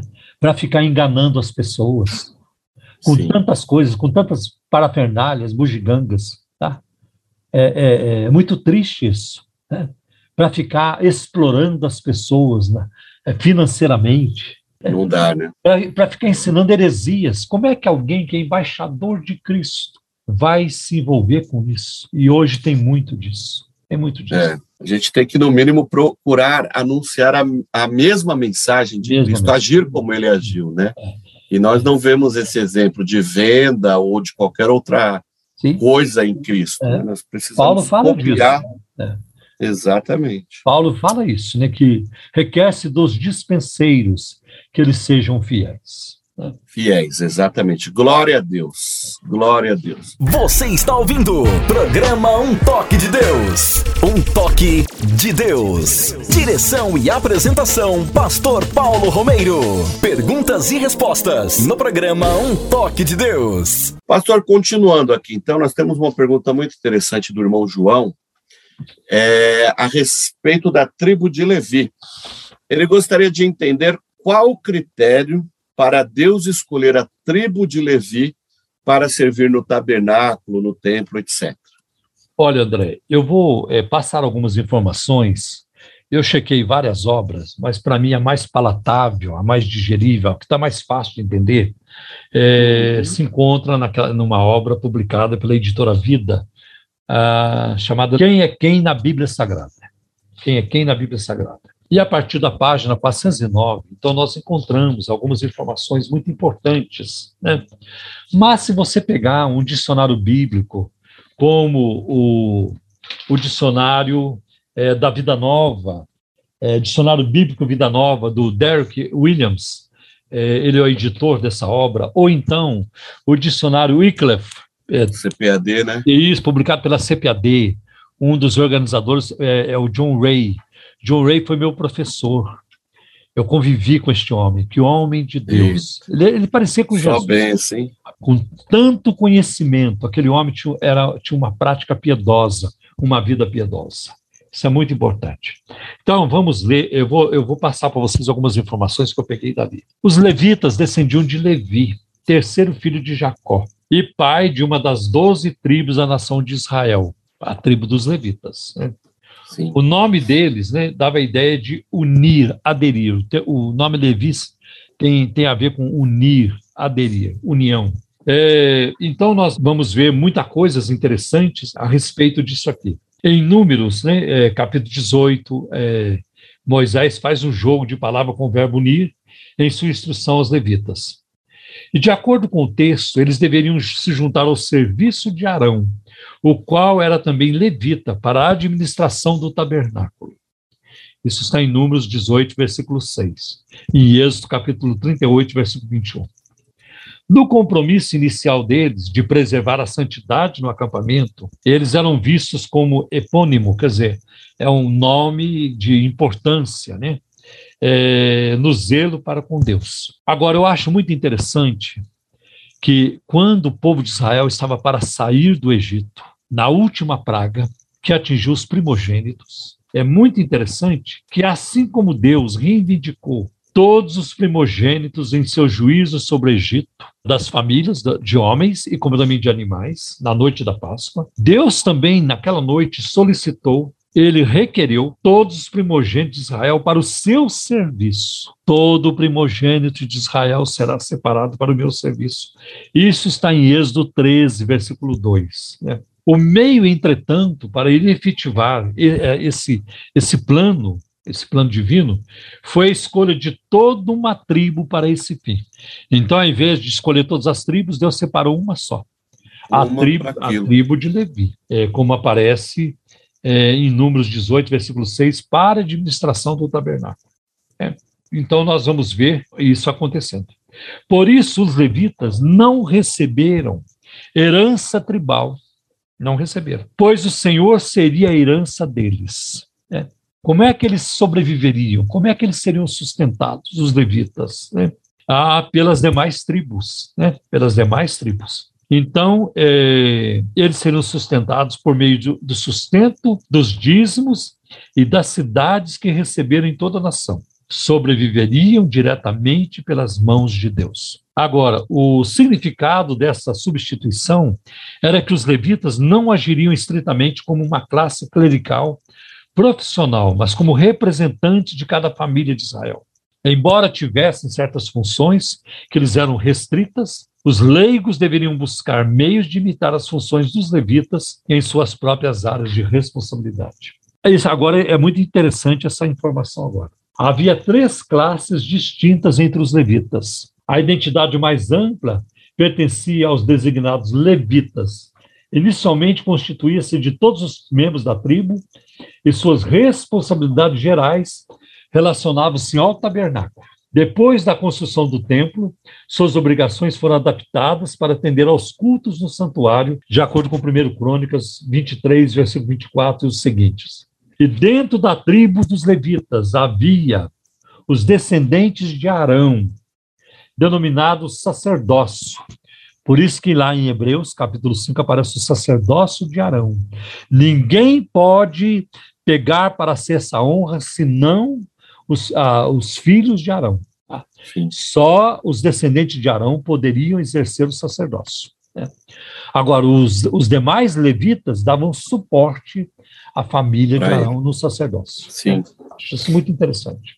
Né? Então, nós vamos ver isso. Dentre os sacerdotes, havia o sumo sacerdote. Devia ser descendente de Finéias, neto de Arão, e exerceu o cargo de forma vitalícia, de acordo com Números 25, versículo de 10 a 14. Eles vestiam os trajes de Arão, está lá em Êxodo 28, os quais eram um padrão do tabernáculo, para significar que o próprio sacerdote era uma morada sagrada de Deus. Desempenhava a função especial de fazer oferta expiatória anual no, no Santíssimo Lugar, no dia da expiação, de acordo com Levítico 16. Então, aí as instruções para o dia da expiação, chamado Yom Kippur, elas estão lá em Levítico, capítulo 16. Aliás, o livro de Levítico já leva o nome de Levi, né? Isso, já trabalha tem, esse tema. Tem a ver né? com toda a organização, a liturgia, o, ritu, o, o ritual do sacrifício, de como deveria ser isso observado e praticado. Né? Então, nós vemos que os levitas exerciam seu ministério em duas direções. Em alguns aspectos, representavam o povo de Deus, e porque eles é, oravam pelo povo diante de Deus, né? E, e também eles representavam Deus para o povo. Né? Agora, eu acho muito interessante é, o que aparece em Levítico capítulo 21, versículo de 17 a 23. É, nós vamos ver que o trabalho dos levitas é visto em termos de similaridades e diferenças com o povo de modo em geral. Eram diferentes em termos de posição única que ocupavam e das funções peculiares que exerciam. Isto é, o trabalho no tabernáculo ou no templo e a oferta do sacrifício, do sacrifício respectivamente. Também tinham que cumprir elevadas exigências de perfeição pessoal. E aí eu vou pedir para você André, Levítico capítulo 21, versículos de 17 a 23. E eles precisavam guardar a presença santa mediante a manutenção dos leigos afastados, de acordo com números 1, versículo 53 e número 3, versículo 10. Né? E neste último tá. aspecto, eles tinham a função bem conhecida ao Antigo Oriente Médio do sacerdote soldado que guardava o templo que era, guardava o palácio dos deuses. Né? Em seu papel único, os levitas serviam para lembrar a Israel que Deus é santo. Agora veja as exigências, o que era exigido para que um levita, para que alguém da casa de Arão pudesse exercer o sacerdócio. Levítico capítulo 21, versículos 17 a 23. Vamos lá. Diga a Arão: pelas suas gerações, nenhum dos seus descendentes que tenha algum defeito poderá aproximar-se para trazer ao seu Deus ofertas de alimento. Nenhum homem que tenha algum defeito poderá aproximar-se. Ninguém que seja cego ou aleijado, que tenha o rosto defeituoso ou o corpo deformado, ninguém que tenha o pé ou a mão defeituosos, ou que seja corcunda ou anão, ou que tenha qualquer defeito na vista, ou que esteja com feridas purulentas ou com fluxo, ou que tenha testículos defeituosos. Nenhum descendente do sacerdote Arão que tenha qualquer defeito poderá aproximar-se para apresentar ao Senhor ofertas preparadas no fogo. Tem defeito. Não poderá aproximar-se para trazê-las ao seu Deus. Poderá comer o alimento santíssimo do seu Deus e também o alimento santo. Contudo, por causa do seu defeito, não se aproximará do véu nem do altar, para que não profane o meu santuário. Eu sou o Senhor que o santifica. Interessante, é uma palavra é, a princípio, parece que é uma palavra que exclui, né? Sim. Mas por quê? Por que era assim? Por que Deus deu essa é, informação? Porque no livro do Levítico, a, a perfeição física, ela é símbolo da perfeição espiritual.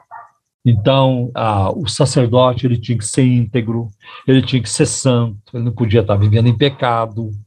E, e a, essa perfeição física representava, né, dava uma ideia da perfeição espiritual. Agora, é, por que, que Deus escolheu a tribo de Levi? A Bíblia não explica. A Bíblia não diz por quê. Eram 12 tribos. Por que Levi? É muito interessante que Levi foi o terceiro filho de Jacó com Leia, ou Lia, né? Jacó com Lia. E é, é, interessante também que Jacó não queria se casar com Leia, ele queria se casar com a, a Raquel. Raquel. Ele era, ele era apaixonado pela Raquel.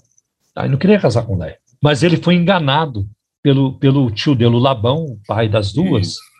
E aí todo mundo conhece a história, não vou me alongar, mas é, enganou e ele acabou é, tendo relação sexual com a, com a Leia durante a noite, ele não sabia que era Leia, só no dia seguinte, e ele foi lá reclamar com o tio dele, olha, eu trabalhei sete anos para ter a minha esposa, para ter a Raquel, e você me coloca a Leia lá na cama? Ah, mas o costume... Que sacanagem. Nossa... É, sacanagem, né?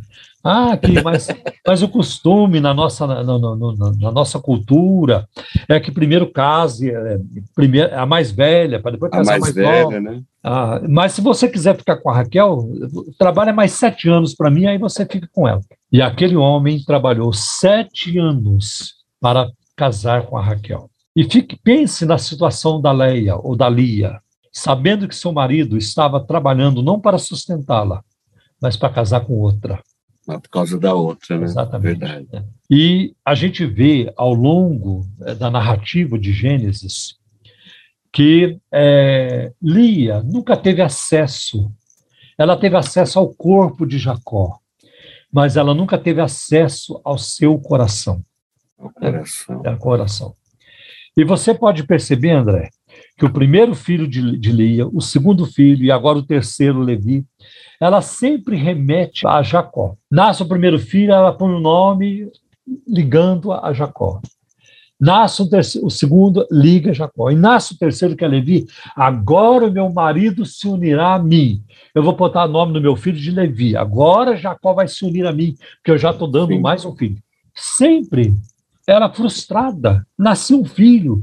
Ela esperava que aquilo fosse mudar o coração de Jacó e não mudava. Não Ele continuava né, o coração voltado para Raquel. E aí, aí, André, quando nasce o quarto filho, acontece uma coisa fantástica. Quando nasce Levi, o que, que ela diz quando nasce Levi? Ela, ela não, não se remete mais a Jacó. Ela não se vira para Jacó, ela se vira para Deus. Agora Sim. louvarei o meu Deus. Aquilo foi libertador. Aquilo foi libertação na vida de, de Leia, de Lia.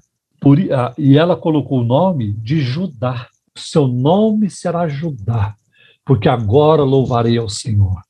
Ela se libertou daquele Sim. jugo. Ela não, não era mais refém de Jacó. Agora ela, tá, ela voltou-se para Deus. Né? Judá significa louvor. Louvor. E olha que o Messias não vem da descendência, né? da descendência de Levi ou de qualquer Verdade. outra tribo. Ele vem da descendência de Judá. Ele é o leão da tribo de Judá. Né? É o leão da tribo de Judá. Então, é, aquilo que foi rejeitado, né? É, nós, como Jesus também foi rejeitado, mas ele se tornou o leão da tribo de Judá. Né? É muito interessante isso, é muito interessante. Tá? Então você vê que a, a, importância maior é da tribo de Judá e não da tribo de Levi. Né? A, a, a, dinastia, por exemplo, Davi, o rei Davi da tribo de Judá. E quando é, o anjo Gabriel anunciou a Maria que ela, ela teria um filho, né? e seu filho seria Jesus, o anjo disse, né? acho que está lá em Lucas 1, 32, 33. E ele lhe dará o trono do seu pai Davi, e ele reinará para sempre. Que maravilha, né? Que maravilha. Infelizmente, a gente não vai poder continuar é, falando desse tema hoje. Me perdoe, não dá mais tempo. Agora já está no momento da oração e o, o programa vai acabar, tá bem? Momento de oração no programa Um Toque de Deus. Momento de oração.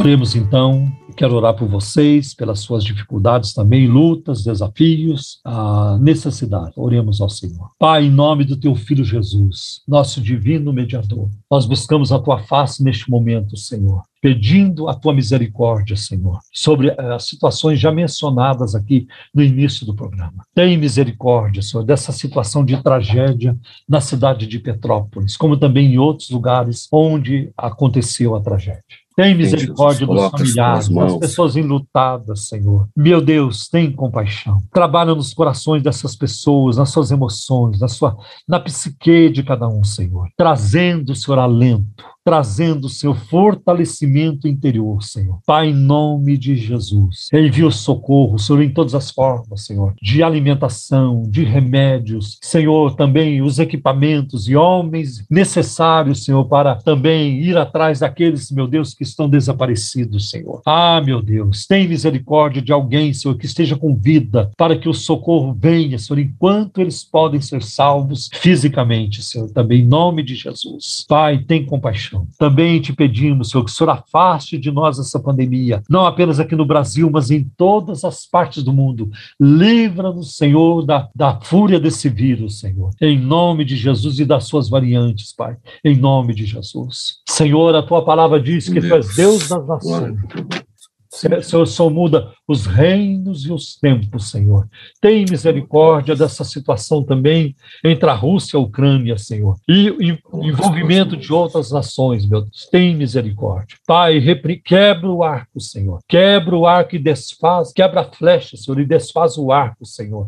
Em nome de Jesus. Afasta, Senhor, o conflito armado, Senhor, e envia uma solução pacífica. Move os corações. A tua palavra diz que o coração do rei está nas tuas mãos, e o Senhor o move, inclina para onde o Senhor quer. Trabalha nos corações, Senhor, dos líderes mundiais, para que, Senhor, se chegue apressadamente, rapidamente, chegue uma solução pacífica, Pai. Poupa, Senhor, as vidas, Senhor, as famílias, Senhor, e, e bem, Senhor, livra da destruição, em nome de Jesus. Também te pedimos pelas eleições do Brasil. Senhor, tem misericórdia do Brasil. Livra o Brasil da cultura da corrupção corrupção. Livra o Brasil dos políticos corruptos, dos juízes corruptos. Não permita que essa gente continue nos seus cargos, Senhor. Não permita, meu Deus. O Senhor tem poder para removê-los, para tirá-los, para que a nação possa respirar, para que os necessitados possam, Senhor, ser, ser beneficiados, Senhor, através do poder público, Senhor, com políticas públicas, Senhor, de justiça, Senhor, de solidariedade para com todos, Pai. Em nome de Jesus. Livra o Brasil dessa gente, Senhor, dos políticos corruptos, dos juízes corruptos. Livra o Brasil da violência, Senhor, e da corrupção, Pai. Em nome de Jesus, salva as almas do Brasil. Salva, Senhor, as crianças, os adolescentes, os jovens e os adultos. Salva em todos os lugares, Deus. Envia o derramamento do teu Espírito para a nossa nação, Sim. de norte a sul, de leste a oeste. E, Pai, em nome de Jesus, abençoa a igreja brasileira para que ela seja fiel à tua palavra e pregue a tua palavra com fidelidade. Aleluia. Pai, em nome de Jesus, nós oramos, Senhor. Abençoa também os nossos mantenedores, recompensos pelo envolvimento neste ministério, Senhor, e dá-nos novos mantenedores. Nós te pedimos, Senhor, em nome de Jesus. Em nome de Jesus. Amém.